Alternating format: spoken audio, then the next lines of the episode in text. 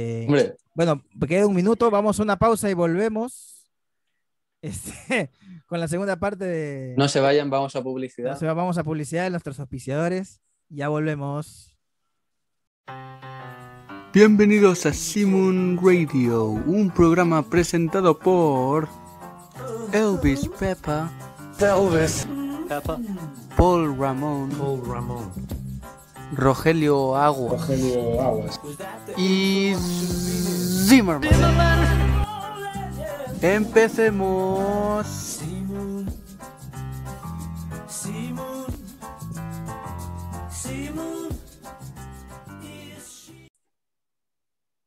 Gente, ¿cómo están? Bienvenidos a un nuevo episodio de Simon Radio. Y lo, lo prometido es deuda.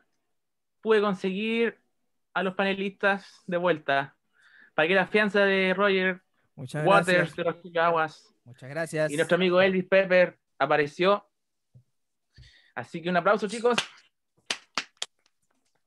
Hemos vuelto, hemos vuelto. Muchas gracias, Paul Ramón, por pagar mi fianza. Estuve preso por decir que Anaya de Ópera era un disco infravalorado. La verdad es que lo escuché bien. Eh, ah, Aprendí la lección. La Parte, lección, ¿ah? parte, parte de la penitencia ahí en prisión era escuchar el disco, analizarlo bien. Y hasta Y que. el señor Elvis que dijo que el OK en Computer. repetición, en bucle.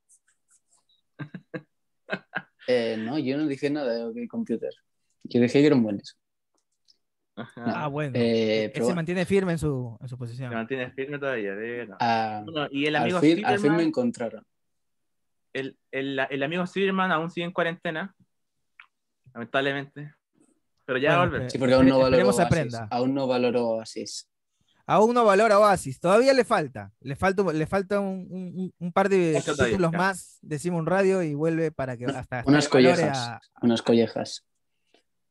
Sí, sí, hasta que valore. Paul Ramón, ¿de qué hablaremos hoy? Bueno, hoy es momento de Pink Floyd. Excelente. Tenemos todos nuestros Así fondos. comenzamos, amigos.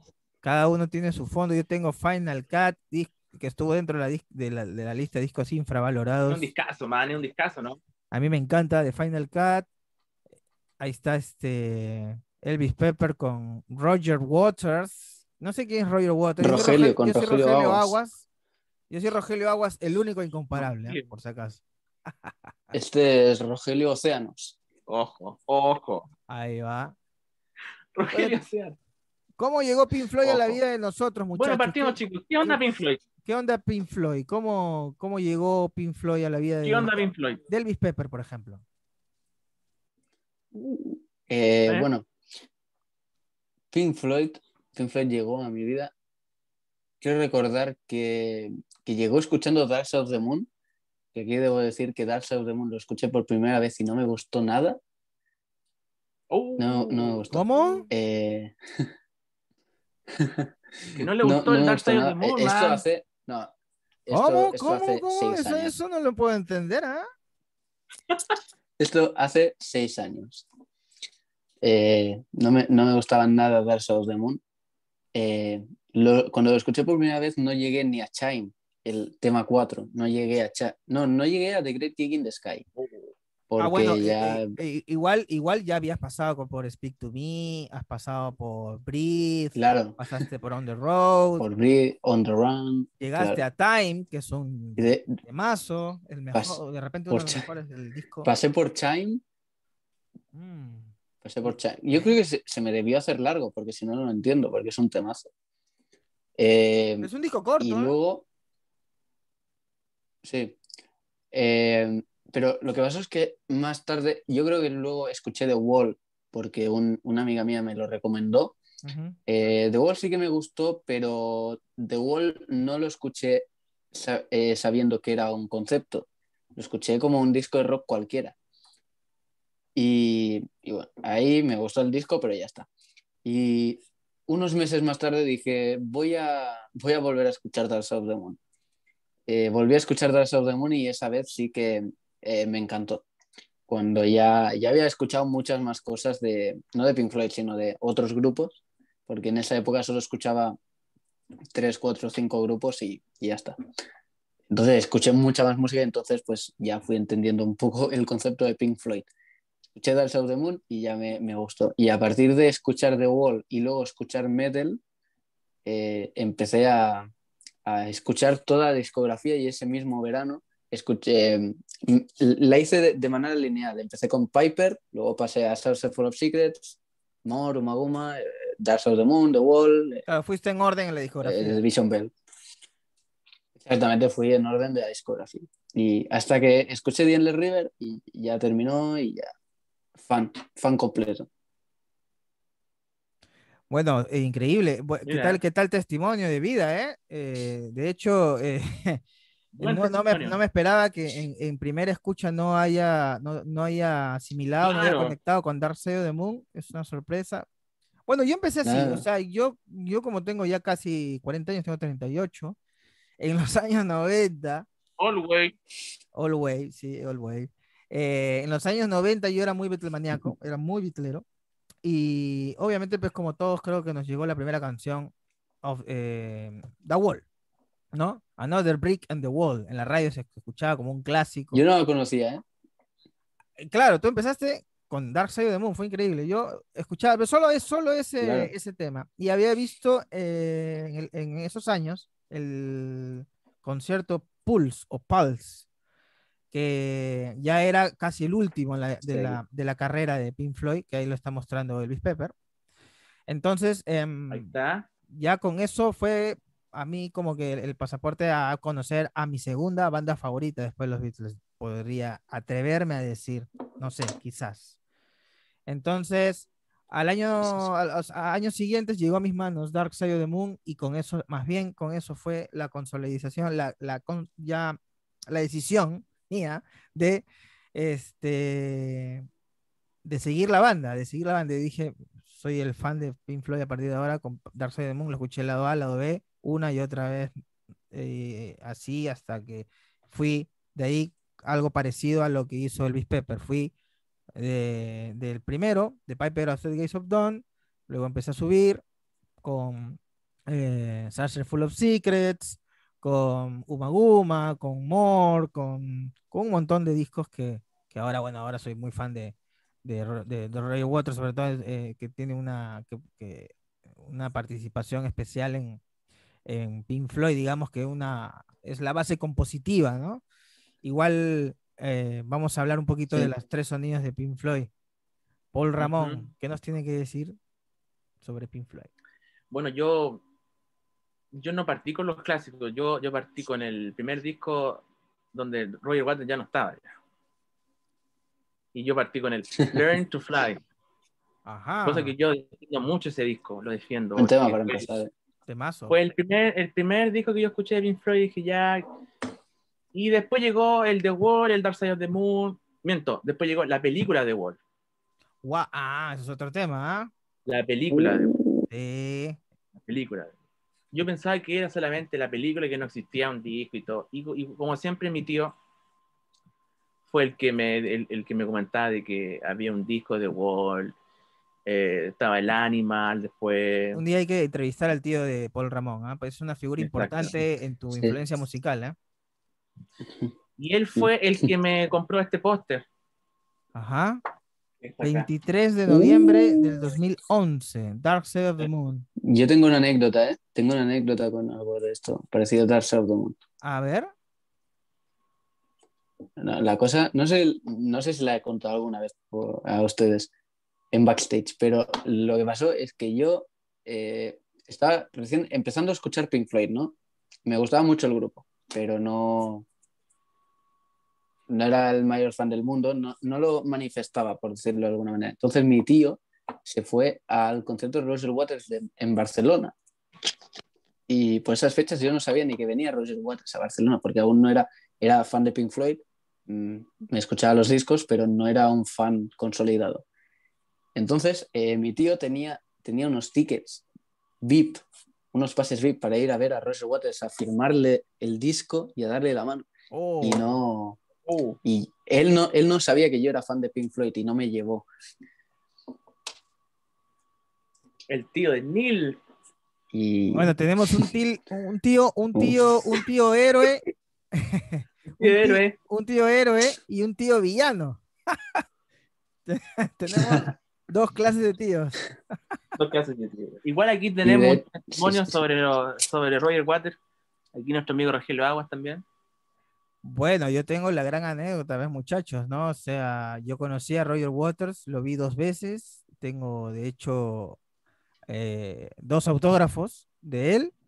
Este, y, y nada, o sea, en el 2007 vino con la gira de Dark Side of the Moon justamente, y en el 2018 venía con la gira del nuevo disco, y también este, bueno, trayendo The Wall, ¿no? Trajo la pared, trajo el, ese chanchito que fue Algi, el famoso Algi del álbum Animals, el, chanchito volador y canciones de Dark Side of the Moon. Por supuesto, por supuesto que sí. Pero bueno, Paul Ramón, nos estabas contando, ¿qué disco te impactó? ¿Qué concierto te impactó a ti? De, de- Ah, sí, sí. eh, yo eh, estuve en el concierto de The Wall de Roger Waters en 2012, el de Dale Gilmour en el 2015 y el de Roger Waters en el último en 2018. Son conciertos ta- totalmente distintos. Fuiste a tres, entonces. Fui a tres, sí. Oh, me ganaste, me ganaste tío- por uno. Yo- tío, bueno, obviamente que también por, por mi tío, porque mi tío fue el que me, me, me dio toda esa influencia, me dijo, Nico, vamos, hay que ir. Él también estuvo en un concierto que se hizo, de- no, no recuerdo el nombre de la banda, pero estaba el Nick Mason en la batería. Creo que ahí yo no fui, ahí yo no fui. Ah, en Saucer Full of Secrets. Exacto, ese. Y estaba Nick Mason en la batería. Y son conciertos totalmente distintos porque el, el Roger Waters es como más show, es como más escenografía, que suene todo bien, Sí, perfecto. de hecho, uno de los mejores shows de- del mundo, dicen, ¿no? Entre Roger Waters, YouTube, Paul McCartney. el de Dale Gilman es como más, Mm. Es como más guitarra, es como más luces, más, más pantalla, más coro. Y bueno, en el, en, en el concierto de, del 2012 tuve la gran oportunidad de salir con Roger Waters en la canción Another Breaking the Wall, parte 2, Así, esa, Para esa- esa apuntarle anécdota al- me gusta, esa anécdota me gusta. para apuntarle al profesor. Qué buena.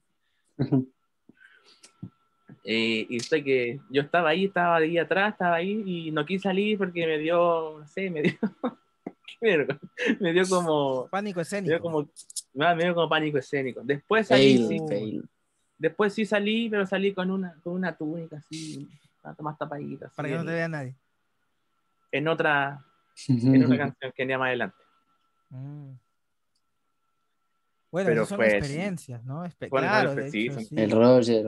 Lo que hace Roger Waters, eh, lo que me encanta es que es, es, es, es muy abierto con el público, ¿no? Porque él manda a hacer una, una fila, ¿no? De todos los, los fans, digamos, que están todos desordenados, gritando. Bueno, ok, hagan una fila todos y a cada uno se le va a firmar lo que haya traído. De repente un disco, un compacto, un- un- una camiseta, lo que sea.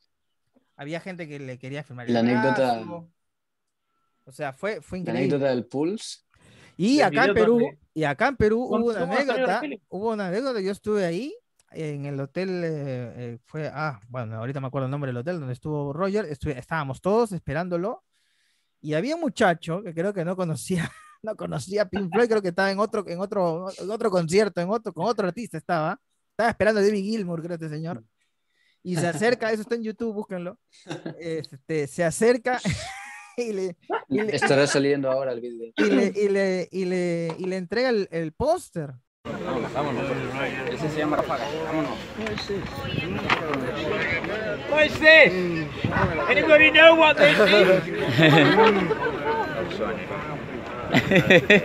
Ya tienes bastantes, guarda el teléfono. El póster de Pulse a Roger Waters. Y como todo Floydiano sabe, es un disco donde no está Roger Waters en Pink Floyd.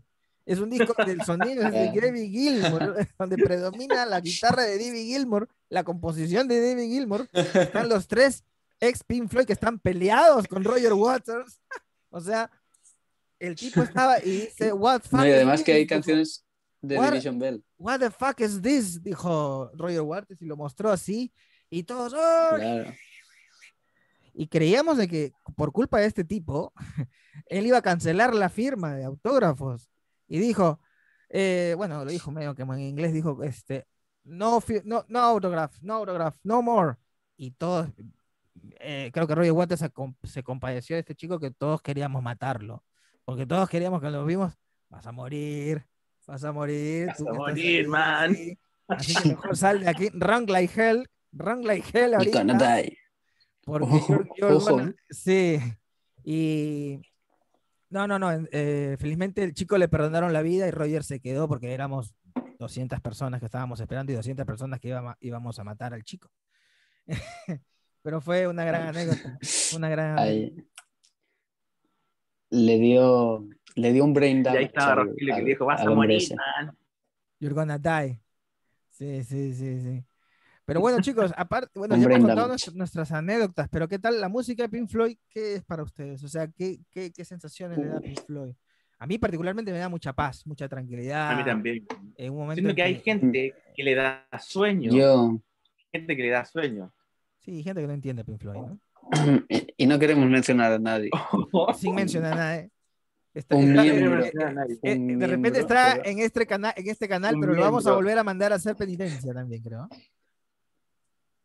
Sí, sí, sí. sí. No, Eh, es una. eh, bueno, yo siempre claro. he dicho. es un miembro y es una. Y es una. eh, una productora general también. Ah, ah, no sabía eso. ¿En serio? Sí, sí. Bueno, saludos a la productora general. ok. una productora general, bueno. Estoy haciendo que ya no diga ZZ, que ya diga Pink Floyd. Vamos. MG. Bueno, entonces, eh, eh, Sí. Neil, o mejor dicho, Elvis Pepper. Sí, de hecho, Elvis Presley. Eh, yo quería decir que yo siempre dije que, que Pink Floyd para mí eran los sentimientos o mis pensamientos hechos música. Siempre me había parecido así la Ah, definición que yo daba a lo que es Pink Floyd. Ah, qué genial, qué buena, qué buena.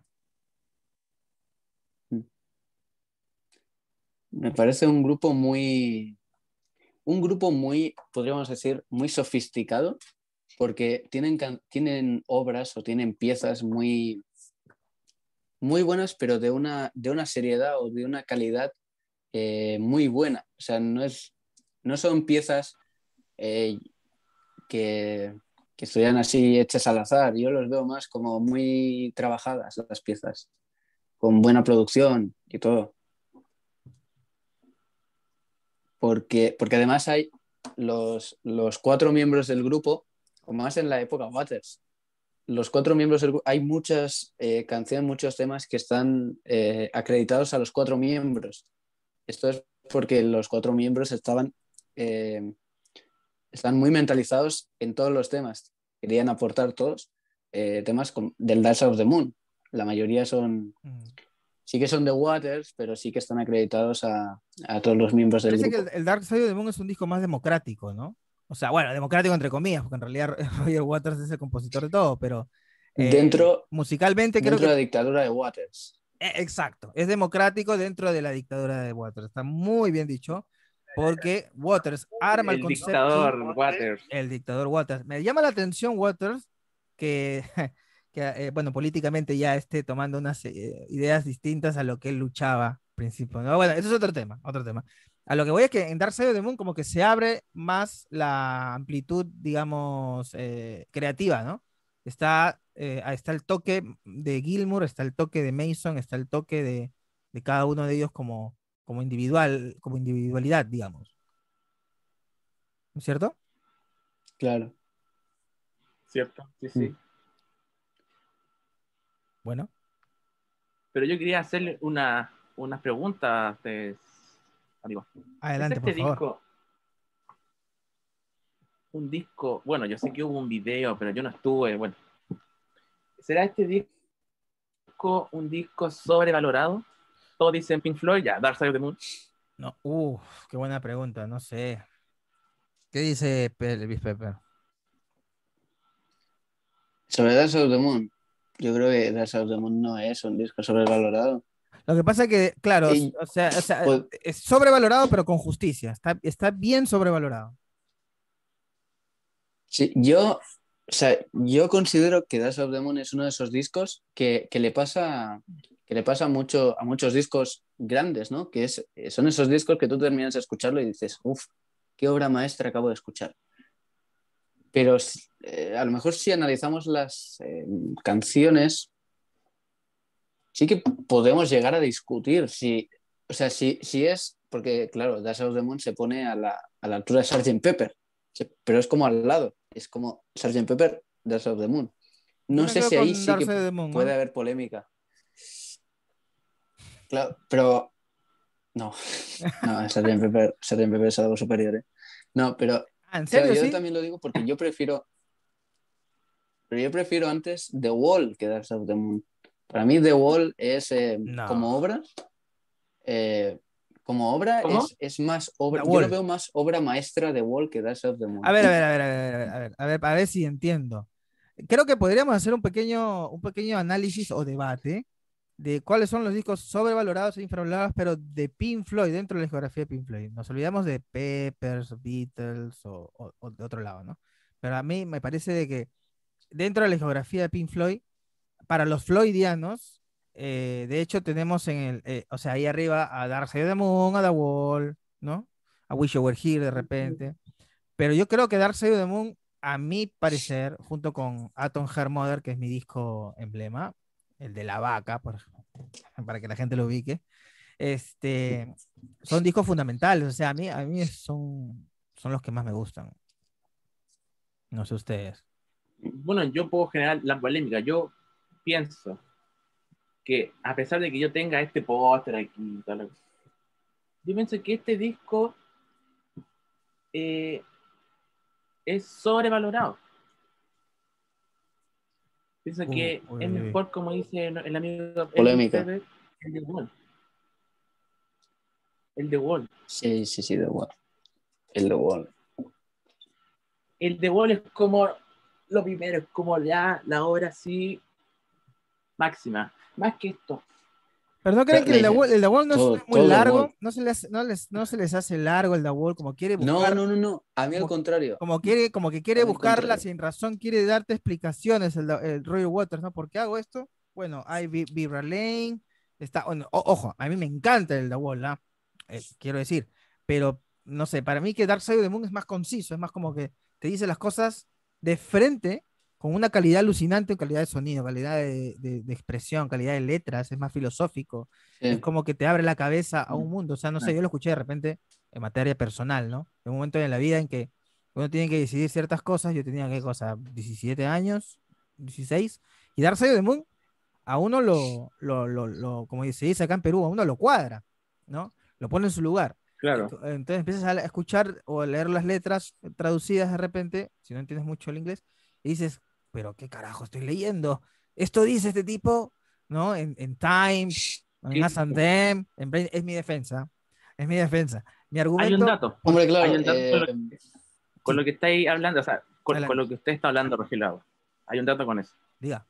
El dato es que este disco es ideal para hacer el, el, el delicioso. Hombre, yo, yo me lo imaginaba más como, como más para dormir. Pero bueno, El dato es porque va, va justo con, el- con lo que Esto está para Instagram. Rogelio. Esto va para Instagram. Esto va para el adelanto de. Eh, ¿es, es para qué? ¿Es para Sí, qué? sí. ¿Es para qué? No sé si lo he escuchado bien. ¿Es para qué, Paul Ramón? Pero mira, pero mira, si tú lo buscáis, si tú lo buscáis, te- lo- No, pero tú, has lo hecho, buscáis. pero tú, tú- tú La- has, tú has tenido intimidad con una mujer eh, con esa, con esa música, con Pink Floyd. no, no. Entonces, No. ¿por qué lo dice usted? Memorias. Paul Ramón. De repente, La- Hit in the Sky tiene hecho- una onda media, media erótica, media romántica, media. ¿no? El Pepper no lo puede creer. No, no, pero eso, eso va, eso va dentro de las curiosidades y del dato freak de, de. Definitivamente, definitivamente. A ver, no sé, ¿qué dice, qué, qué dice, qué dice Luis Pepper? ¿Qué dice Luis Pepper? hombre, a ver, yo, yo es que no, ¡Qué caso, man! yo The South the Moon, The South the Moon siempre me lo había, me lo había, me lo había imaginado más un poco como para dormir, porque tiene canciones como Breathe, Breathe que es, así- es muy relajada, ¿no? Pero, o As and Them, pero Es una, una música así un poco chill out. Claro. Pero, pero, para lo otro no. Para el otro.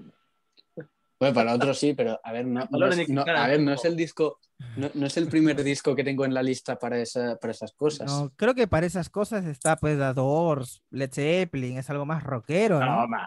man, Pink Floyd es como que se van a quedar Hombre, dormidos, ¿no? eh, claro, claramente. No, man, pero es que. El Zeppelin pienso que la 4 idea es que antes de que llegue estar Starway to Heaven. Exactamente, ahí va. ya. no, me esperé, no me esperaba esto de Paul Ramón, el toque humorístico para una banda tan, tan, tan importante y tan seria como Pink Floyd. Hay que tomarlo con humor. Eh, Hombre, bueno, queda un minuto, vamos a una pausa y volvemos este, con la segunda parte de... no se vayan, vamos a no publicidad. se va, vamos a publicidad de nuestros auspiciadores. Ya volvemos. Social. Gracias a los auspiciadores. No sé quiénes son todavía, pero gracias. Mm, No, no, no nos pagan, no nos pagan. Sí, la cosa es que no nos pagan. Lo hacemos No por amor al arte. Amor a Pink Floyd. Fue como, fue como un respiro después de, de la, del tremendo dato que. Buen dato, buen dato, buen dato. Vamos a considerar. Bueno, si estamos con, estamos Buen con, dato, con- crack. con camisetas de, de bandas que no son Pink Floyd, estoy con un Sex Pistols, nada que ver con Pink Floyd. Eh, eh, es más, eh, Sex Pistols tenía, el baterista tenía un- un- una camiseta que decía I hate Pink Floyd, ¿no? Era muy. Estoy dando como que el, Ah, el contraste al, al capítulo de hoy. Pero bueno, en fin. Claro. La El música, contraste. señores, la música de Pink Floyd, que, cómo la dividen, cómo la consumen, cómo la, la entienden. A mí me parece que son las, tres, las tres etapas. Exacto. Gilmore. sí, yo No. creo que hay, eh, no. Primero, Barrett. primero creo Barrett, bastante Sí, diferencia. cro- cronológicamente hablando, sería Barrett, eh, Waters y Gilmour. Sería Barrett sí. con The T-Set. The T-Set. Exacto. El primer. Sería Barrett, Sí. Barrett con The Piper at the Gates of Dawn y con los singles de Arnold Lane y See Emily Play. Claro. Sí. Luego vendría, habría un periodo de unos meses. Recuerdo que son pocos meses, pero son meses donde están cinco integrantes. Cuando ingresa son, ¿verdad? este, claro, ingle- ingresa Gilmour, entonces están Barrett, eh, Roger Waters, David Gilmour, Richard Wright y Nick Mason. Ahí están los cinco. Sid Barrett sigue en la banda provisionalmente. Pero me parece que Eh, David hay, Gilmour se une y hay durante- grabaciones de ellos cinco, ¿puede ser? Creo que, creo que. Eh, creo que hay. No, Creo creo, que que, sí, creo que hay grabaciones de. Sería interesante escuchar eso. Pero, claro. Pero yo creo que la idea también era a lo mejor tener a los dos, a Sid Barrett y a David Gilmour, porque Sid Barrett tenía esa, esa onda, eh, porque era el líder. Era más David compositor Gilmour también, ¿no? Era como que el, el- genio compositivo y un poco como lo que querían hacer los Beach Boys con Brian Wilson, ¿no? Como- eh, me parece que ya tenía, o sea, Barrett ya tenía problemas ya mentales y no podía estar más en la banda, ¿no es cierto? Entonces lo que lo querían Claro, tener en, porque en de casa hecho- componiendo. Mm, Pero de hecho, eh, este, Pink Floyd, cuando se fue Sid Barrett, fue más, fue más exitoso que con Sid Barrett, pero digamos que sin la época Sid Barrett no hay la otra época. Porque, Como que dio el porque con Sid Barrett dices. saltaron a la fama. Claro, dio el puntapié inicial, Claro. a eso te refieres. Pero puede ser Claro, porque que sin Sid, Bar- Barrett con Sid Barrett sido Pink empezaron. Floyd como banda conocida, como banda famosa, ¿Cómo, cómo? Con Sid Barrett. O sea, si Pink Floyd, no sé, po, hubiese estado Sid Barrett, pero Sid Barrett, no sé si con los problemas mentales, Ah, si hubiese Yo- hubiera tenido el sido éxito, la, el la éxito. banda que. La verdad que no sé, no me gusta partir mucho por supuestos a mí eh, personalmente, ¿no? Pero sí, claro, si hubiese- nos, ponemos en el, en el- en el supuesto que si hubiera pasado eso, Barrett tenía una enfermedad degenerativa, entonces es un poco complicado con personas que de repente tienen de repente eh, Asperger o autismo o, lo que, o no sé, lo que sea, lo que, lo que sea que tuvo eh, Barrett siempre va asociado con la genialidad, el genio y la locura como que están de la mano, ¿no? Eh, bueno, hay una, hay una cosa muy puntual que me gustaría que lo desarrolle mi amigo Elvis Pepper, que me parece que, me parece que es interesante, porque entre, entre los sonidos de Barrett y, y Waters hay como que una especie de zanja, que de- hecho es una zanja de, de varios años, o sea, hay varios discos en el medio, o sea, está Umaguma, está Atom Her Mother, que me gusta mucho, Claro. está More, está Obscured by Clouds, creo que hasta Middle, Pink Floyd todavía no, no, no, no ha encontrado un, un sonido, me parece. Y, y Sí, es- sí, sí, son discos como medio experimentales. Hasta que Roger Claro, Waters la toma cosa es rienda. que con Sid Barrett, eh, ¿no? empieza con eh, este, Piper at the Gates of. Ujú. Cuando se va Barrett del grupo, Pink Floyd tiene que encontrar de alguna manera, tiene que encontrar un sonido, porque, claro, Barrett es una especie en sí misma, no puedes crear otro Barrett. Entonces, no puedes tratar de hacer música Sid Barrett cuando no tienes a Sid Barrett, porque es imposible. Eh, entonces, lo que hay que hacer es cambiar totalmente de estilo. Eh, si no tienes a Sid Barrett, olvídate de ese estilo. Ah, mira, es, te- es- te vas a- mira, interesante, interesante. Si Eh. no tienes a él, tienes que cambiar de estilo. O sea, ¿cómo habrá, cómo habrá sido el peso de Barrett en la banda? Que claro, llegamos a esa Claro, conclusión, porque si no está el líder máximo, se cambia de estilo completamente de la banda. Claro, y de hecho, David Gilmour, David Gilmour tiene un peso eh, muy grande porque tiene que ser el sustituto de Sid Barrett. Sí. Eh, y luego David Gilmour desarrollará una figura que impresionante dentro del grupo. O sea, será eh, que para muchos, yo me incluyo, uno de los mejores guitarristas de la historia del rock. No, es mi guitarrista favorito. Eh, Para mí, eh, mi guitarrista favorito. sí, de hecho yo siempre tiro un poco más para casa y siempre me quedo con George, pero en cuanto a, a algo... Eso, eso es, eso es eh, debati- Vamos a hacer David otro video viendo a ver cuál es, cómo, cómo, Sí. Cómo, cómo- quiénes son los mejores guitarristas. Mm, Yo debo decir que soy un Beatlemaníaco. Uh, ahí tenemos que nombrar harto. un Beatlemaníaco que no se queda con George, pero bueno. Paul Ramón, a ver, háblanos. ¿Qué, qué te parece de estos tres sonidos que hemos hablado? Creo que mencionaste que te quedabas con el sonido Gilmour, ¿no? El sonido ochentero. Me queda, Entonces- claro, me quedo con el sonido de Gilmore, sí. Una Pero sí, pero Claro, ochentero y noventero. también, ¿no? Noventero, Porque hermano. Está de Division Bell, que es un eso, discazo. no, es que se corta en Sí, sí, sí. dos discos de estudio y en dos de, mm, eh, En vivo. de- en vivo. Pero, por ejemplo, no Pero sé, Delicate of Thunder te- sido, por ejemplo, Te, te, te refieres al, al Delicate Sound of Thunder, ¿no? y el, y el Pulse. Y el, El el Pulse. Pulse. Claro, a mí el, Pulse, pul- el Pulse o Pulse, no sé cómo se pronuncia, me gusta más. Claro. Y ahí, es que yo soy muy supuesto. Y digo, ¿cómo, cómo habría, o sea, habría funcionado el concierto con Roger Waters? Ah. Pink Floyd fue una banda de dictadura de Roger Waters, el dictador Roger Waters. Ujú. Bueno, Roger Waters, Y- mientras entonces, hacían eso, los Floyd, pensar- Roger Waters hacía el concierto en Berlín, ¿no? El famoso concierto. hacia en- lo suyo. Sí, él hacía lo suyo en Claro, los 80. debo decir que, que yo siempre he sido muy Y yo fan creo de The que Wall, aquí. Pero, pero creo que, o eh, sea, en cuanto a espectáculo, yo obviamente Pink Floyd tenía más, eh, ya lo dijo en entrevista, Roger, perdón, Roger Waters, ya dijo que Pink Floyd tenía, tenía más, más espectadores que Roger Waters haciendo el The Wall en Berlín. Sí, eso es Pero-. Tenían cierta Claro, ventaja. yo- O yo sea, prefiero- Pink Floyd llama, ya el nombre Pink Floyd llama más, ¿no? Claro, pero yo debo decir que yo soy un fanático de The Wall, o sea, me encanta la obra entera de The Wall, toda la historia, todo, y yo prefiero como espectáculo también, prefiero más el espectáculo de Waters que de Pink Floyd. Porque. Pink Floyd sí que era interesante ver cómo se desarrollaba la banda sin Roger Waters, porque habíamos visto cosas de, de Dave Gilmour, sabíamos cómo funcionaba Wright, Wright que ahora hablaremos, supongo. Eh, o sea, era interesante ver el trío, ¿no? Yo creo que la gente le, llamaba mucho, y más con el, con el single de Learning to Fly. Pero, pero Roger Waters tenía un concepto y una historia con The Wall que era impresionante. Y, y luego que además Roger Waters hizo eh, pros, y, pros y contras de, de Autostop, el disco. Y bueno, a mí me parece más interesante el concepto de The Wall, que además eh, hubo muchos invitados. Es, es, uno de los mejores conciertos de la historia, ese The Wall. Sí. Pero Pink Floyd era muy interesante ver Yo eso. creo que hay otro tema que es para otro video, obviamente, de, los, de, las- de las carreras solistas de, los, de Waters y Gilmore, de los discos. Me parece que Gilmore tiene una carrera solista infravalorada porque tiene discos muy buenos. Muy, muy Ah. buenos. Te- Hablo de- desde los 80, Sí. 70, finales de los 70 creo que fue su primer disco, y durante los Mm. 80 también.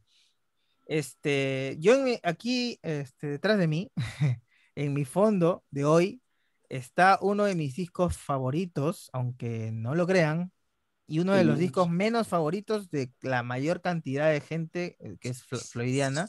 Pero en esto coincido con mi amigo Paul Ramón, que lo tiene ahí en vinilo. Yo lo tengo solamente en fondo de pantalla y en Spotify. Ah, no, lo tengo en compacto, lo tengo en CD. El- tengo en CD por ahí. Pero Él sabe, eh, a mí, a, mí no me gusta Rogelio. eso, es- Rogelio. quería preguntarle eso a Paul Ramón, que, eh, que, que nada que ver. Ah, bueno, Mira, uy, está, mira, ahí está. Disco y vinilo.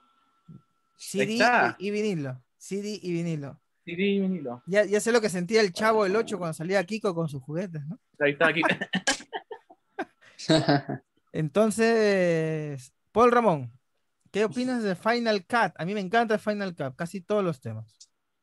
No, yo digo, eh, A mí también. co- como yo les dije eh, hace un rato en backstage, estaba escuchando la única canción buena de ese disco, el Now Now Young. Uy, la única canción buena, dice. Uf, ¿Pero por La qué? única canción buena de ese disco, porque el- lo demás ahí sí que coincido con las otras personas que ahí me quedo dormido. Así que, no, no. De repente No, es un no, disco un no. poco más contemplativo, ¿no? Y insisto que ese disco Pero- no es Pink Floyd, e- ese disco es de, es de Roger Waters. Se metió nomás. No, pero ese disco- con el- mira, No, ese- no, yo no quiero, pero No, no, no, no, pero, pero el, el concepto este de, de The Final Cut, o sea, a mí me parece muy interesante porque, como ya dijo el propio Waters, Roger, Wa- eh, Roger Waters, eh, The Final Cut es la continuación de The Wall. Y The Wall, podríamos decir que es un poco porque narra historias de, de la guerra, ¿no? Con eh, su padre y todo eso. Entonces, The Final Cut es, o sea, yo lo veo porque el título original del disco era eh, The Post-War Dream, el sueño de la posguerra. Yo le hubiese puesto ese título, The Post-War Dream, porque ahora re- si haces una repasada al, al disco, suena muy, o sea, a mí me recuerda mucho a la posguerra, cómo suena. Pues es así un poco eh, A ver, sí, como triste, Claro. pero con acordes menores, todo. Pero, pero en como concepto, a mí me suena. A mí me parece muy interesante el concepto. eh, me parece que eh, ahí es una historia muy personal de Waters, ¿no? Es un álbum dedicado a su papá, Sí. prácticamente. Es un Claro, álbum dedicado a la memoria el del padre. aquí. Claro, y coincide con, con también con, un- con un- con una ruptura de, de Waters, con un divorcio, que me parece que lo continúa de The Wall, ¿no? Ahí está. Exactamente. Ahí Ahí está. Ahí Pone está. Para ahí. Eric Fletcher Waters. Exactamente. Para Fletcher Waters, el padre de, Ro- de Rogelio Aguas, bueno. caído en Segunda Guerra Mundial. Ahora, eh, sí, Sí. o sea, definitivamente, y, el regre- ¿y qué, qué onda con el regreso de, de los Floyd en el 2005? Yo me acuerdo haber visto ese concierto en vivo y en directo. Sí. Yo salía de clases, tenía una clase de inglés por ahí, y yo salía al instituto y, y en la cafetería estaban, estaban pasando el, el Live Aid, el famoso Live Aid del 2005, que este, retomaban desde el año 85 el original, ¿no? Y el cierre de- del concierto era la reunión de Pink Floyd, la reunión de, del- de una de las formaciones originales, digamos, ¿no? Porque obviamente Barrett no- este, en ese momento no estaba. De hecho, circula una foto de Barrett esa tarde, que está por, por su casa, ¿no? Que, que Barrett está saliendo a comprar pan. O sea, con él no era, ¿no? Ah, que, estaba, que estaba Sí, pelado. y estaba- Sí, que- estaba todo pelado y fue justo eh, julio del 2005. Pero que eh, y dentro, o sea, que fallecería dentro de poco. Él fallecería Sí, exactamente padre. un año después. Esto, esto año se da después, en sí. julio del Claro. 2005 y Barrett mu- muere creo que 3 de julio o 5 de julio del 2006. Entonces, eh, no sé, a mí Eh, me pareció emocion- eh, súper emocionante. Me senté hay- ahí en hay una canción dedicada, ¿eh? concierto entero. Me pareció súper emocionante verlos tocando Money, viendo tocando Comfort Faltó Enough, más, ¿o sobre no? todo. Faltó Sí. como un concierto entero, Rogelio. Sí, fue Era bonito. lo justo nomás, era lo que, lo que se podía hacer nomás y ya no más. nada. Exacto, sí, sí, puede ser, puede Sí, ser. Pero y de ¿a hecho, usted le mira, hubiera aquí gustado de podría haber- repente? Sí, sí. Aquí podía haber debate porque yo escuché en un documental que, que Roger Waters quería tocar ciertas canciones y David Gilmour y Nick Mason tenían una lista de las canciones que querían tocar, que fueron las que se tocaron. Eh, y Roger Waters quería tocar otras. Pero Nick Mason y David Gilmour no le, no le dejaron. Y yo me pregunto siempre, ¿cuál hubieran sido esas canciones? No sé, me imagino algo de, de no sé, de, de, de Animal, algo de Animals o... Pero da- hubiera O dado- el concierto daba sí. como para una canción tan densa como algo de Animals, un, un disco tan, Claro, tan largo. Claro, para- me, pa- me parece que en ese concierto la gente quería saltar, quería cantar, quería, ¿no? Eh, Y, y creo que Money y, y- y ¿cuál fue la otra? Wish You Were Here. Breathe, Wish You Were Here. Sí, este, es- no, fueron, fueron buenas, ¿no? De hecho está Comfortably Numb.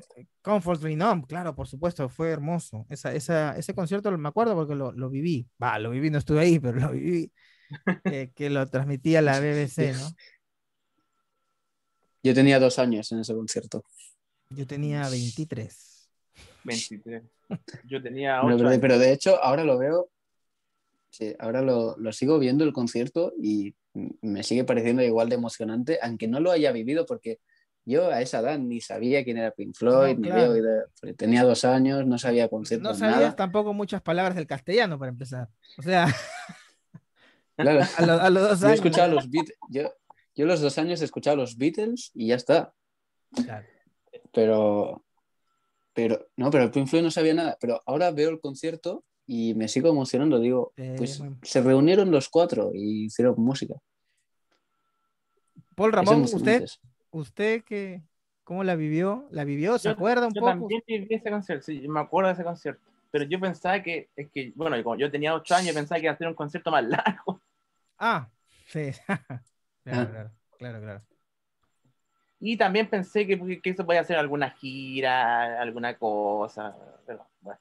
Pero creo que eso ya no era posible, ¿no? Porque me No, parece no que era ya ellos estaban peleados. Se, se ve que a la hora de que se hacen el, el famoso Sí. abrazo, el famoso abrazo está, está Roger Waters. Porque ahí más- Y hay un segundo abrazo, hay Sí. una segunda foto que pidieron hacerse Gilmour, eh, Mason y Wright sin Waters. O sea, Waters, o sea, es- se- o sea, sí, esto es una anécdota que lo vi por ahí en un documental, en una, eh, una página así de chismes, donde se hacen la foto los cuatro, que es la, la foto anecdótica que nosotros conocemos, la emblemática, digamos. Y hay una segunda foto que es cuando Waters se va del escenario, se baja, él no sabía, bueno, ya hicimos la foto, ya nos vamos, y ellos se quedan todavía en el escenario unos minutos y hay una foto ahí. Entonces es como que te das cuenta. Claro, todavía- Roger Waters se va. Claro, Roger Waters se va, simplemente. No se sabe muy bien si fue que él, él fue el que se fue, el que dijo, bueno, ya está, chao, voy a cobrar, o fue Gilmour que convocó, dijo, muchachos, vengan, que ya se fue el que el, el pesado, el- ¿no? se fue el pesado. Sí, Se fue el Pero de- pesado, pero Rogelio. de hecho hubo más, hu- hubo más reuniones. Porque en un concierto de estos de The Wall, eh, cuando iban a tocar Outside the Wall, y creo que también tocaron en ese mismo concierto Comfortably Numb, eh, estuvieron Nick Mason y, y David Gilmour. Y hay un vídeo en YouTube que está que, que sale Nick Mason y sale David Gilmour acompañando a Roger Waters en, Claro. en Outside the Wall. Después de la muerte de Richard Wright. Sí. Sí, En y 2011, luego 2012. también, eh, luego también hubo un concierto para Palestina, si no recuerdo mal, que también tocan Roger Waters y David Gilmour. Ese concierto, por otra parte, es un concierto lamentable, porque no, no por cómo tocan los integrantes, sino por el, el público. El público está, está hablando todo el rato, no se oye nada. Creo que tocan una versión acústica de Wish You Were. Here, ¿puede ser? Me parece haber visto eso. Eh, sí, ahora no recuerdo muy bien porque lo he visto un, un par de veces solamente, eh, pero, pero eh, tú, tú oyes el concierto y no se oye, no se oye prácticamente nada. Es como, con- es, es como estar en The Cavern. O sea, estás como, la gente está a todos lados y no, no oyes nada, está la gente hablando, está chillando. No. Y, y lo ponían, gente lo ponía en los comentarios de- del vídeo de YouTube, ponían, es que no saben quién está ahí. Eh, O sea, es una oportunidad única en la vida. Eso es Es. Russell Waters y David Gilmour juntos después de todo lo Es que ha como ver a pasado, Lennon y todo lo- McCartney. De pronto Lennon y McCartney están tocando ahí y la gente está comiendo, está tomando, está, está en lo suyo, ¿no? Claro. Claro, claro. Bueno, y últimamente, por, por las palabras del mismo Gilmore, ya no hay, no hay ninguna pos- posibilidad de que exista una nueva reunión. Ni una, ya. No, no, no, de hecho Nick Mason, Nick Mason di- dice que él aún está a la espera de que le llame Gilmore o le llame Waters para reunir el grupo. Él aún está dispuesto, pero Pero Yo- yo no sería lo mismo porque no está Richard Wright, ¿no?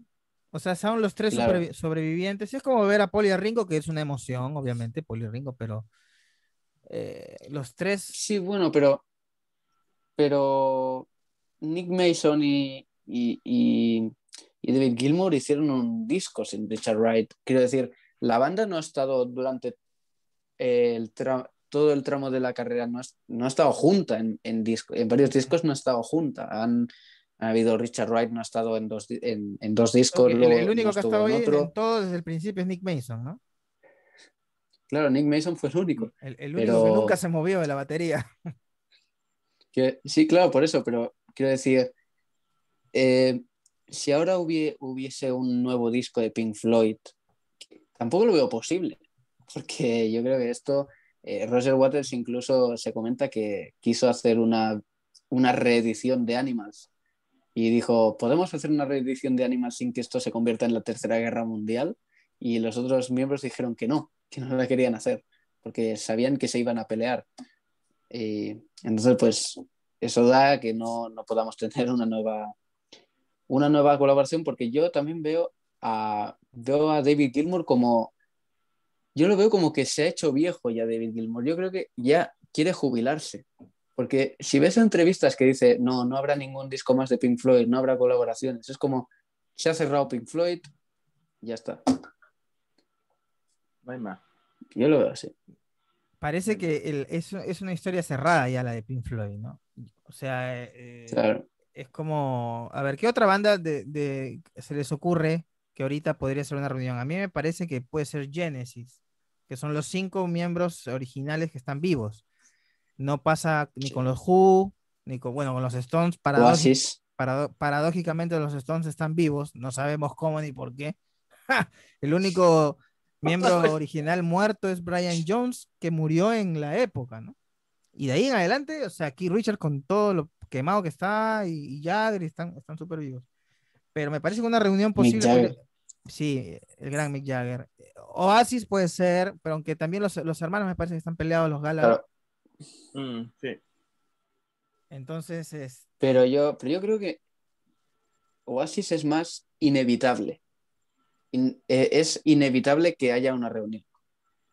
Porque eh, tienen, tienen menos de 50 años todos. Y yo creo que. O sea, es como los Beatles, porque los Beatles. eh, es que yo, yo creo que en algún momento se hubieran reunido. Y yo creo que Oasis va a pasar lo mismo. Se van a unir en algún momento. Pero Pink Floyd. Pink Floyd si no lo han hecho antes, ya no lo van a hacer. Claro, son esas bandas que están contra el reloj, ya, por decirlo de alguna manera.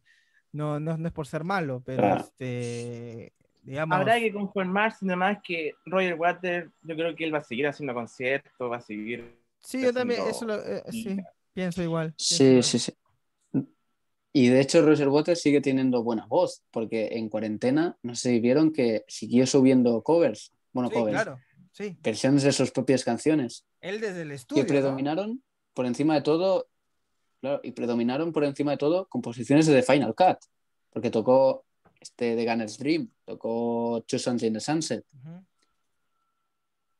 eh, bueno, y Mother de The Wall, pero, pero eh, justamente, precisamente la versión de The Gunner's Dream, o sea, eh, tiene, o sea, utiliza la voz, pero para gritar. O sea, esa versión de His Dream is Driving Me Insane, que hace ese grito en, en la versión original, no la hace igual, obviamente, porque ya no puede, pero, pero la hace, la hace bastante prolongado ese grito. Yo creo que Roger Waters no es como Paul McCartney, yo creo que Roger Waters aún tiene voz para seguir. Sí, ¿No cree Paul Ramón? Exactamente, amigo Elvis.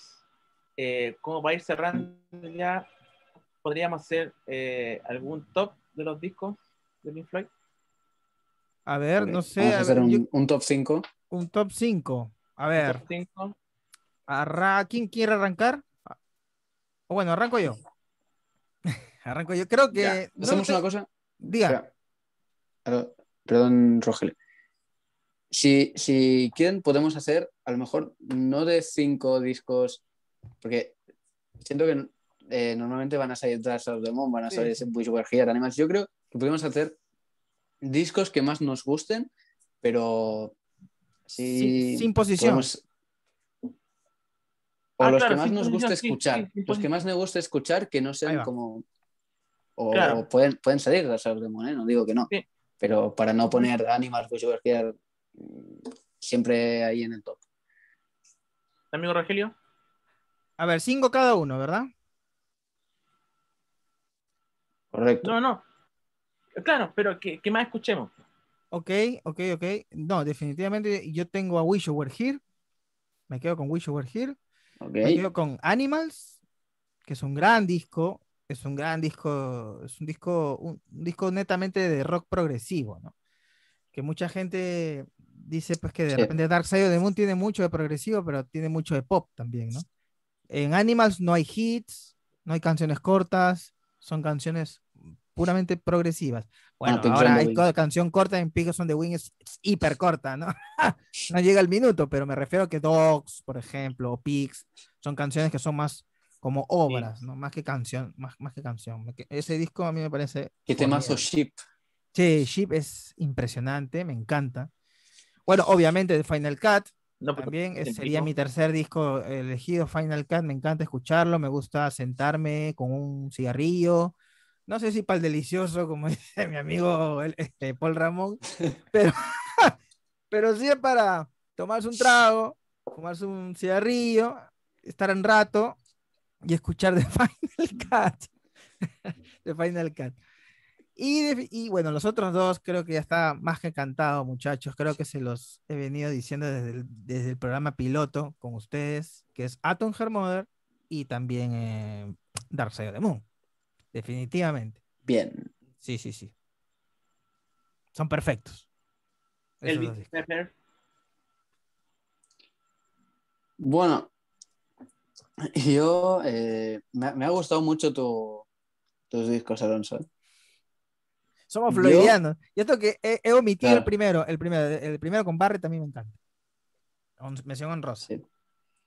Pero yo, de, de cinco discos así que más me gusta escuchar, yo voy, voy con, con The Final Cut, obviamente. Es un disco que, que lo, puedo poner, lo puedo poner mil veces y, me- y- y- y aún lo escucharía una mil y una vez más. Ah, esto es tu disco. Luego, Es tu disco, definitivamente. Claro. Eh, no es- no- n- debo decir, no es mi favorito de Pink Floyd, ¿eh? pero estaría dentro del top 3. Luego, también me gusta mucho Division Bell. Ah, Ahí, ahí va otro. O sea, Division Bell es un, es un disco que cuando empecé a escucharlo se me hacía un poco largo. Coming Back decir. to Life, por Pero- ejemplo. A mí me encanta Coming Back to Life. Más, Sí, más. pero lo he, Eh, he ido escuchando una de las mucho. mejores composiciones de Gilmore. En y la en vida. cuarentena lo escuché, claro, y en cuarentena lo escuché mucho más y me y es uno de mis discos favoritos. También me gusta mucho Wearing the Inside Out, Shake It Back, eh, High Hopes. eh, Uh, claro, High Hopes, eh. Maroon, a great, a Great Day for Freedom. Uh, También A Great Day tema. for Freedom, man. Sí, sí, sí. Y, y, Keep, y Keep Talking también. Mención honrosa al gran Stephen Da- Hopkins. Sí, exactamente. Luego eh, me, voy, me- me voy, mira, con un disco que, que particularmente me gusta mucho, pero siempre es muy criticado. Lo he mostrado antes, pero es More. Ah, mira tú. Debo decir que More siempre ha sido un disco que me ha gustado mucho a mí. A mí es un soundtrack, sí, pero a mí siempre me ha gustado mucho. Me encanta cómo arranca el Eh, álbum. Arranca con un temazo ahí. Con... Sí, sí, sí, sí. Eh, yo creo que la cara es mm, bestial. Sí, genial. Ujú. Luego lo otro es más interesante, Claro, entre comillas. más contemplativa, ¿no? Más como que... Claro, Es como más eh, de calificar como interesante más que de calidad. Claro. Eh, entonces, bueno, llevo tres. Luego diría eh, Atom Hair Mother. Diría Ahí también. va, ahí va. Sí. La Ah, vaca. Vamos con la vaca. Atom. Vamos Sí, con la sí. vaga. Eh, siempre ha sido un siempre ha sido un disco que me ha gustado mucho. Y luego, para cerrar, también voy con un disco que no mucha gente le da mucha importancia, pero para mí es un discazo. Y es eh, Saucer Full of Secrets. ¡Wow! Ah, No me esperaba ese disco en la lista de nadie, ¿eh? Sí, sí, sí, no, no, no. A mí me parece un, un discazo Full of Secrets. Bueno, Jack Me Van parece Blues un disco ahí. muy interesante. Y tiene canciones, composiciones muy interesantes de Richard, Richard Wright. Wright, exacto. Está See So, ¿no? See So. No sé si te acuerdas de esa canción. Está, es, es, es impresionante. See Es uno de So. mis temas favoritos. Sí, sí, sí, sí. Creo que tendríamos que hacer un video nuevo dedicado exclusivamente a Richard Wright, muchachos, ¿no? Porque nos hemos olvidado bastante del señor Yo Wright. voto, voto porque sí. Voto porque sí. Bueno, Paul Ramón, su top 5. Sí. Paul Ramón. Adelante, bueno, Paul Ramón. Es el Midley. Wow. Arrancó. Serio el hombre, serio. Ese, pero es que ese, oh, el discazo, man. The Piper of the Case of Down. Bien, vamos ahí. Ese. Discaso, man. Buen disco. Oh, no he escuchado. Por supuesto, el Atom. Atom Germán, El vamos con la vaca, vamos con la vaca. el- La vaca está dentro de los, los de, de toda la lista. El Animals y cuál el top one para Paul Ramón es A Momentary Lapse of Reason. Ah, bueno.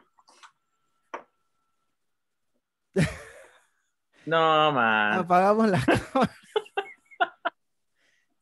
Para la Pues- cámara. pero No, pero acá. el lapso reason, man. Tienes, es el, tienes valentía para elegir Sí, ese man. disco, ¿ah?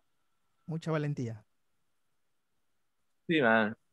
Ese disco. A, a- a ver, Yo desarrollo. diría que es ese disco con que no tiene nada que ver, otro sonido. Yo diría que es ese disco con el Piper, eh, con el Piper. O sea, usted es un anti-Rogelio, total, ¿ah? veo más esto, ¿Eh? veo este disco un poco más como un, un intento de un intento de, de David Gilmour de, de tratar de parecerse al sonido Floyd. No, man, no, man. Bueno, ahí se están juntando. El audio de nuestro amigo Elvis Pepper se está perdiendo un poco, por si acaso. Sí. Eh, ahí creo que Gilmour está, está tratando de volver a, a la vida, ¿no? A Pink Floyd, me parece, y con un nuevo sonido que es de los 80, porque se habían quedado muy, eh, digamos, anclados en los, en los 70 con, con The Wall y con Final Cut, ¿no? Yo Pero- porque no mencioné el Dark Side of the Moon, el Mucho Mujer. Sí, me estaba dando cuenta, no mencionaste a los, a los grandes, no, quedaste. no, te quedaste con eso. Este no tampoco. Bueno, eh, yo creo que sí, sí, es un, es un, es un gran, es, es un, es un buen ranking, es un gran ranking, Paul Ramón. Exacto. Y pues, sería porque fue el primer disco que yo escuché de Pink Floyd, el con el que los conocí, y es como que. Discaso, man. Discaso, man. ¿Qué canciones son las que más escuchas de ese disco? Learning to Fly, eh, a, Dog, a Dog of War y Sorrow. Ah, y el, por supuesto, este tema. Déjame pronunciarlo bien.